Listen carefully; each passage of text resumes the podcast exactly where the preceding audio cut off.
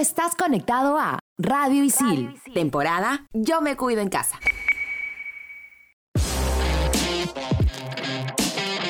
Estamos de vuelta. Somos en todas las canchas.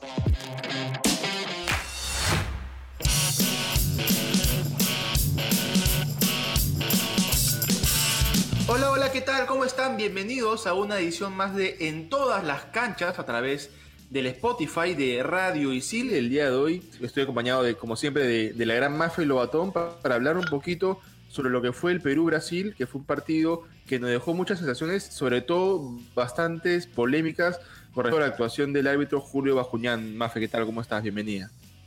Hola Gabo, hola a todos los que nos escuchan. Ya unos días después con la cabeza un poco más, más fría, después de un partido con muchas polémicas.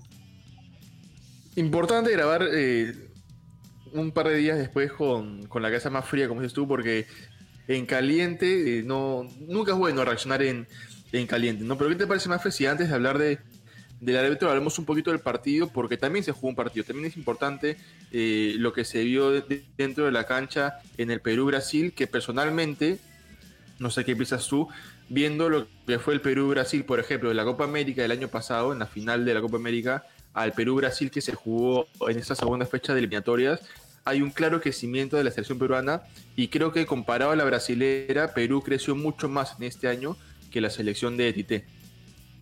Sí, definitivamente, no creo que todos podemos estar tranquilos porque de hecho este equipo va a lucharla para llegar al Mundial de Qatar 2022 y sí, definitivamente ese Brasil del que todo el mundo se deslumbra creo que no terminó de lucirse ante la selección peruana en esta segunda fecha. Y creo que sí, que de hecho el equipo de Gareca está muy bien y va, a lucharla.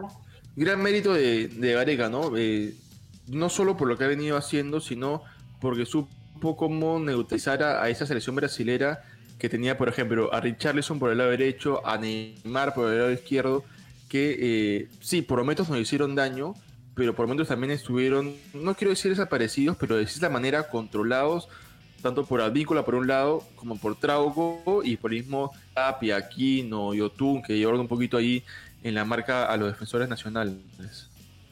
Sí, definitivamente, creo que el juego colectivo que hizo el equipo fue bastante bueno, ¿no? De hecho, sí hubieron algunos errores de individualidades que, bueno, es lógico porque recién el equipo se está armando, después de tiempo que no jugaban juntos, pero sí creo que de hecho fastidió bastante al equipo brasilero que no se esperaba con un Perú que le jugara tan de igual a igual, ¿no? Sí, y un Perú que eh, presionó mucho la salida, ¿no? Por momentos presionaba mucho eh, a la defensa brasilera y había muchos, lo que se conoce en el tenis como errores forzados y errores no forzados. Bueno, hubieron muchos errores forzados por parte de, Perú hacia la, hacia la defensa brasilera que permitía en ciertos momentos cierto peligro para, para el algo defendido por, por Weberton. Y, por ejemplo, si vemos el, segundo gol peruano, ese gol de, Tapia de un remate fuera del área, le choca a, un defensor brasileño que por la desesperación de tratar de sacar el balón, eh, le termina desviándola y termina entrando al, al arco. Sí, qué importante que menciones justo esa jugada en puntual, porque de hecho creo que es la muestra de la desesperación de los brasileros, ¿no? Que estaban acorralados en su área, porque teníamos a todo el equipo peruano que estaba ahí encima buscando el gol y que finalmente termina en el gol de Tapia, como bien mencionas, y, y de hecho creo que fue de los mejores momentos de Perú en el partido. Sí, si hablas tú de la de la desesperación del árbitro, pero ¿ves? ya, ya quiero hablar del árbitro ya. de la, de la desesperación del equipo brasilero que terminó eh, siendo de cierta manera apaciguada gracias a, a, cómo influyó el, el, árbitro, ¿no? ¿Qué te parece si primero vamos a escuchar, porque habló Ricardo Gareca en conferencia de prensa y a pesar de, de esa molestia post partido, eh, siempre aparece Ricardo para de cierta manera tranquilizarnos y dejarnos eh, un poco más calmados para lo que va a ser la siguiente fecha doble, ahora en, el mes de noviembre, frente a, Chile y a la selección argentina aquí en Lima.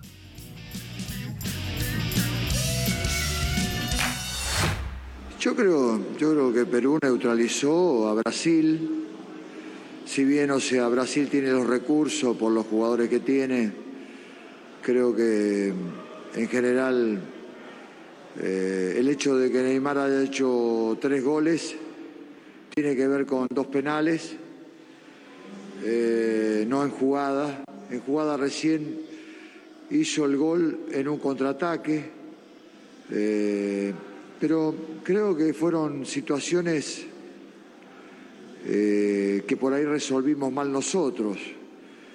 Pero de todas maneras,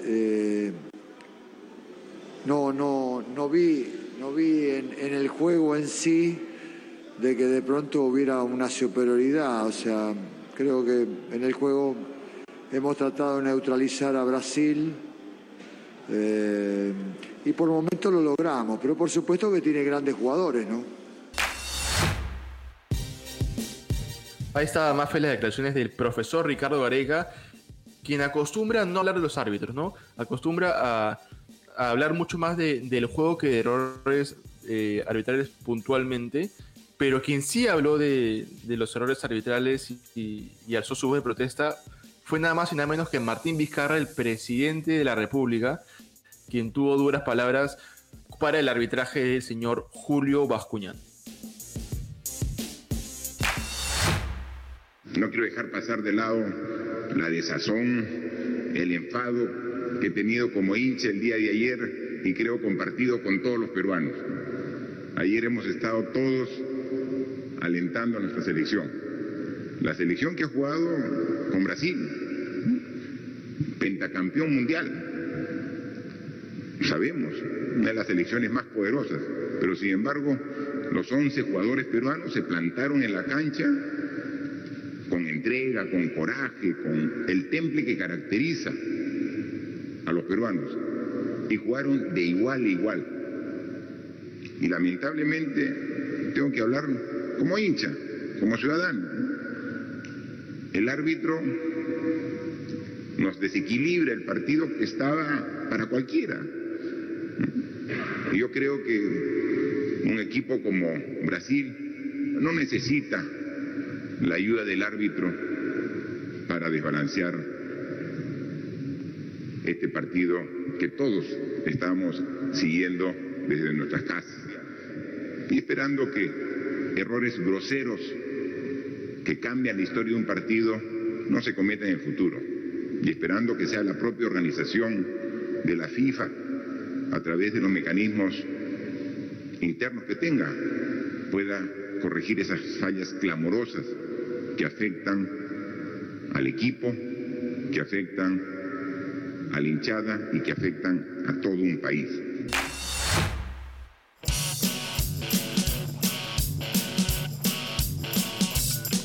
Esas eran las palabras del presidente Martín Vizcarra con respecto a lo sucedido el pasado 13 de, octubre en el partido Perú-Brasil. Eh, ¿qué te parece si hablamos un poquito, un poquito nomás, sobre lo que fue el, horroroso arbitraje del señor Julio Bascuñán, eh, también apoyado de un muy mal respaldo por parte del VAR, ¿no? El VAR que debería ser eh, quien lo asista y lo ayude a, cometer los menos errores posibles. Eh, también tuvo una, una tarea poco grata al momento de decisiones. Sí, sí, definitivamente creo que Julio Bascuñán termina convirtiéndose en protagonista del partido y, digamos, eclipsa todo lo bien, el buen juego que estaba haciendo la selección peruana, eh, bueno, el mismo equipo brasilero, ¿no? Por unos errores que, digamos, terminan perjudicándonos de cierta manera y, y qué feo que el, uso del VAR en las selecciones sudamericanas esté dando tan mal, ¿no? Porque uno lo compara como cómo se está usando en Europa y de hecho en Europa las decisiones se toman en uno o dos minutos y acá se pueden tardar cinco minutos o más revisando una jugada, entonces eso también te corta el juego, los jugadores se enfrían, entonces creo que es algo que la Comebol de hecho va a tener que, revisar y repensar el uso del VAR para lo que queda de las eliminatorias, que todavía es bastante. Sí, sí, tiene que haber una, una manera de, solucionar esto, porque lo mismo, la misma prensa española, por ejemplo, criticó mucho cómo se usó el VAR en esta primera jornada doble de, de las clasificatorias. Ahora, yendo a las jugadas polémicas específicas, que son los dos penales, porque esa, ese eh, tercer gol de, de Brasil con, con el eh, del segundo gol, perdón, de Brasil, ese gol de, de Richarlison que está en una posición adelantada, eh, que no se sabe si está en posición adelantada o no, eh, es muy finita y son cuestiones de, de, centímetros, tal vez son milímetros que podrían definir si estaba o no adelantado. Pero, a ver, en los penales, Mafe, el primer penal que le cobran a, a Yotun es penal, es cierto, es penal. Pero también hay, una mano previa de Neymar, ¿no?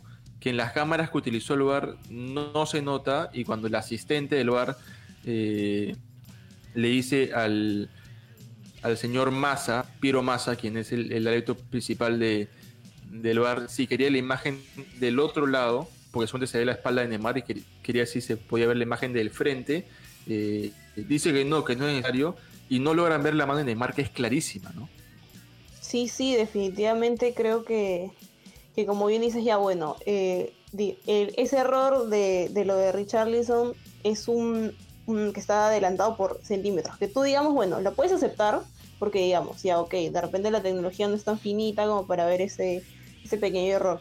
Pero ya hablando de esa jugada, ese primer penal que le dan a Brasil, sí es bastante polémico ahora que han salido los audios del VAR, como el mismo encargado del VAR no, no quiere ver esa otra, ese otro ángulo de la jugada, cuando se supone que ellos están ahí con 10 pantallas, 10, 10 cámaras disponibles para ver todos los ángulos de la jugada y poder ayudar a Bascuñán, que está en, la cancha, ¿no? Entonces, sí es, es bastante muy polémico. Sí, y, y ahí vamos al, al otro penal, eh, porque creo yo que en el primer penal se trata de tomar la decisión lo más rápido posible. Eh, la la, la del, del primer penal, pero el segundo penal, esa falta de Zambrano, se toman un tiempo prudente para analizar y buscar el mínimo toque para cobrar un penal eh, a favor de, de Brasil. Entonces, esa es una de las cosas que, que se critica, ¿no? En uno tomó las cosas muy a ligera y, no, no se puso a ver tanto detalle como en el otro penal que comete Zambrano, que personalmente creo que no, no hay penal. Claro, aparte, no, o sea, creo que todos hemos visto la jugada en cámara lenta, desde todos los ángulos que podían existir. Y Zambrano en ningún momento toca a Neymar. Lo que hace es ganarle la posición. Y por ende cae claro. Neymar, pero nunca lo pisa, lo roza, nada. Y como dices, se demoraron una vida en decidir porque estaban buscando ese roce para poder cobrarle el penal a, a Brasil. Lamentable. Y otra cosa también que se critica, Mafe, es que, eh, y ya se puede comprobar y con los audios del, del bar, es la tarjeta roja Zambrano, que sí, es tarjeta roja, está bien expulsado Zambrano, pero cuando eh, Bascuñán pita, desde el bar le dicen, es amarilla.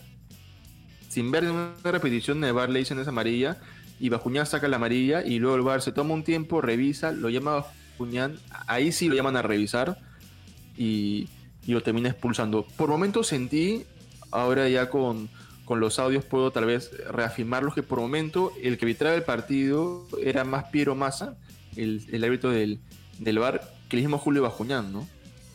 Sí, porque se ve o no se escucha, ¿no? Digamos que ahora que tenemos los audios, que mucho le habla y creo que eso también es la razón por la que las decisiones que tenían que tomar en ese momento se hacía tan larga la espera, también era que les generaba fastidio a los jugadores, a la banca, ¿no? Entonces, sí, de hecho creo que, que ha sido un arbitraje que ha terminado, terminó por, por desfavorecer todo, todo el buen partido que se estaba dando, porque era un partidazo y terminó desfavoreciendo.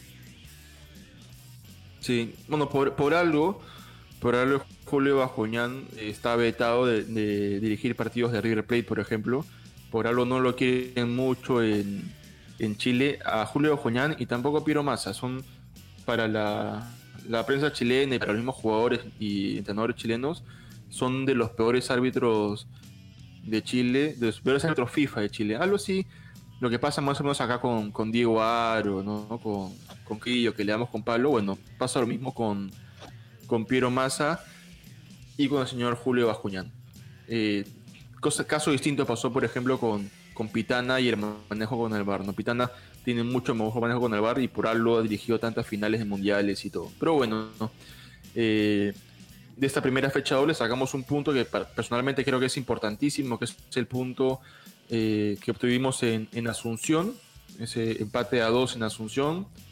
Y si le damos pase a Yanina con todo resumen de resultados y goles de esta primera fecha doble clasificatoria rumbo a Qatar 2022.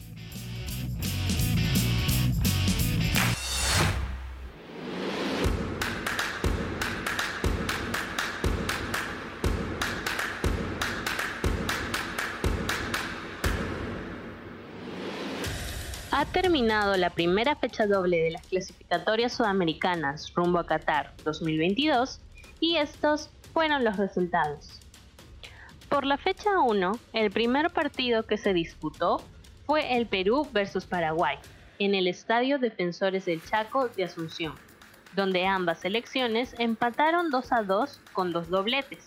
Por el lado de Paraguay fue Ángel Romero quien marcó y por el lado de la selección nacional el encargado de los dos tantos fue André Carrillo. Uruguay y Chile se enfrentaron en el Estadio Centenario de Montevideo, los locales uruguayos lograron conseguir la victoria por 2 a 1, con goles de Luis Suárez y Maximiliano Gómez, mientras que en Chile el único gol fue de Alexis Sánchez. En el estadio de la Bombonera y gracias a un penal pateado por Lionel Messi, los argentinos ganaron por 1 a 0 frente a su similar de Ecuador. Con un doblete de Luis Muriel y un gol de Dubán Zapata, los colombianos ganaron ante Venezuela en el Estadio Metropolitano Roberto Meléndez de Colombia, con un total de 3 goles a 0. Para finalizar esta primera fecha, una poderosa Brasil se enfrentó a Bolivia, consiguiendo anotar 5 goles de local. De Marcos a 2 goles de Firmino, un gol en contra de José Carrasco y el último gol de Coutinho. En la segunda fecha de estas eliminatorias, Argentina pudo conseguir, después de 15 años, los tres puntos en la altura de La Paz, ganando por 2 a 1 frente a los bolivianos, con goles de Lautaro Martínez y Joaquín Correa. Marcelo Martins fue el que anotó el gol del equipo del Altiplano, convirtiéndose en el jugador que más veces le ha anotado a Argentina en Bolivia. La sorpresa de la fecha fue el encuentro entre Ecuador y Uruguay, quienes en Quito, respetando la localía, los ecuatorianos ganaron por 4 a 2 a los charrúas con goles de Moisés Caicedo, Gonzalo Plata y un doblete de Michael Estrada. Por el lado de Uruguay, los goles llegaron de penal por encargo de Luis Suárez. Los locales perdieron ante la selección paraguaya por 1 a 0 con el tanto de Gastón Jiménez. En un partido polémico en el Estadio Nacional de Lima, los nacionales perdieron por 4 a 2 ante Brasil, con goles de Richarlison y 3 de Neymar. Por el lado de Perú, los goles llegaron por encargo de André Carrillo y Renato Tapia. El último partido de la fecha fue un empate entre las selecciones de Chile y Colombia, que se enfrentaron en el Estadio Nacional de Chile, con dos goles de Arturo Vidal y Alexis Sánchez por los locales y de Jefferson Lerma y Radamel Falcao de Colombia. Tras esos resultados, en las dos primeras posiciones de la tabla se encuentran Brasil y Argentina, con 6 puntos cada uno. Por debajo siguen Colombia y Paraguay, con 4 puntos, Ecuador y Uruguay, con 3, Chile y Perú, con un punto cada uno, y completan la tabla Venezuela y Bolivia, con 0 puntos. Los goleadores de esta primera fecha doble son Neymar Jr. de Brasil, Luis Suárez de Uruguay y André Carrillo de Perú. Los tres anotaron un total de tres goles. La próxima fecha será el 12 de noviembre y los encuentros pactados para ese día son Chile versus Perú, Argentina contra Paraguay, Colombia contra Uruguay, Bolivia versus Ecuador y Brasil contra Venezuela. No te pierdas de ningún detalle sobre estas fechas y síguenos en Radio Isil.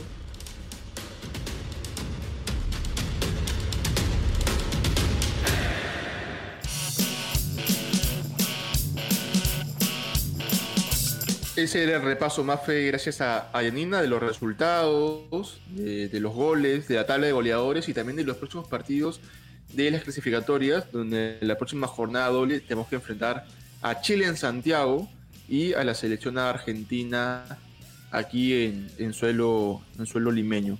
Eh, ya para, para ir terminando más, porque sabemos que estamos con el tiempo un poquito ajustado, como es costumbre, eh, me gustaría preguntarte para ti cuál fue el mejor jugador de esta primera fecha doble, mejor jugador peruano de esta primera fecha doble de las, de las clasificatorias rumbo a Qatar 2022.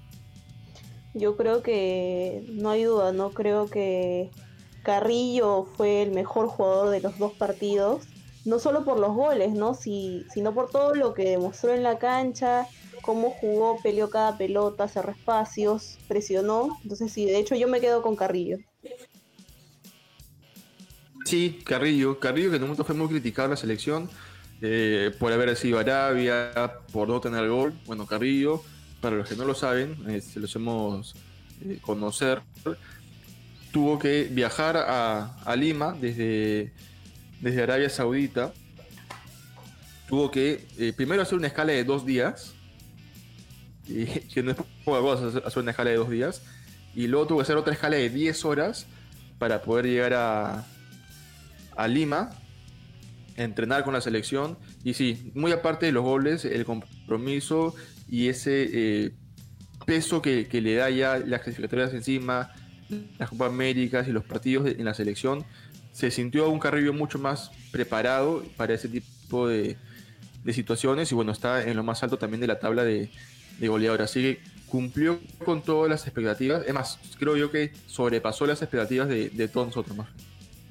Sí, definitivamente. Creo que ahora nadie puede criticarlo, ¿no? Porque, como dices, todo lo que tuvo que viajar muchísimo para llegar, no entrenó tantos días tampoco previos con la selección antes de los partidos y creo que sí, demuestra el compromiso y el, el, amor que él siente por la selección y que siempre está ahí para darlo todo, ¿no?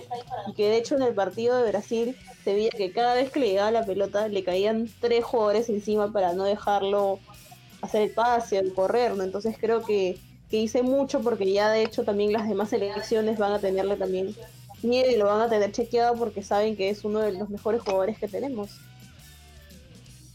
Así es, creo yo que en esta fecha doble hemos ganado a, a un jugador, o en todo caso hemos rescatado a un jugador que por lo menos eh, sentíamos que habíamos perdido como es Andrea Carrillo. Eh, así que balance positivo a pesar de, de lo malo que, que, trajo Julio Bascuñán, en general un balance positivo creo yo de esta primera fecha doble Carrillo en un gran nivel y esperemos que siga así en las siguientes jornadas de las clasificatorias rumbo a Qatar 2022. Pero por ahora hemos llegado al final, Mafe, de esta edición de En todas las canchas, un programa hecho por alumnos de la carrera de periodismo deportivo. Nos encontramos en la siguiente edición. Chao.